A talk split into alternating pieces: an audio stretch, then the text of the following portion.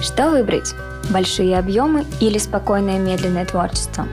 Как продавать свой продукт в среде, где ручной труд обесценивается? Как пробить потолок и развиваться дальше, ведь личные ресурсы ограничены?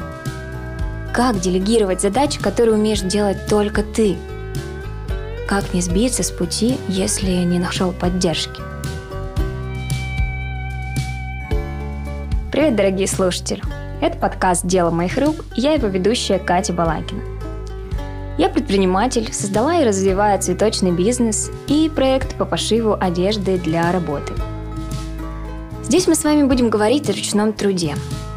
Мы постараемся собрать истории о мастерах, о тех, кто создает что-то своими руками. Так сложилось, и мне повезло работать в команде людей, увлеченных своим делом. В цветочном проекте это флористы и декораторы, проект с рабочей одеждой – это швеи и, конечно, сами клиенты, для которых все затевалось, мастера разных профессий. Я много наблюдаю за такими людьми, и мне интересно, насколько по-разному складывается их творческий путь. Кому-то удается подключить предпринимательские навыки, раскрутить свой проект, а кто-то предпочитает творить в найме. Но так или иначе, каждый сталкивается с многочисленными вопросами – и подкаст прежде всего мой внутренний запрос.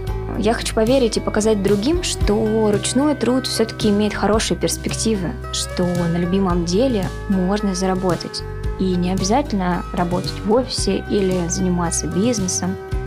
Можно целиком погрузиться в творчество и чувствовать себя достаточно комфортно.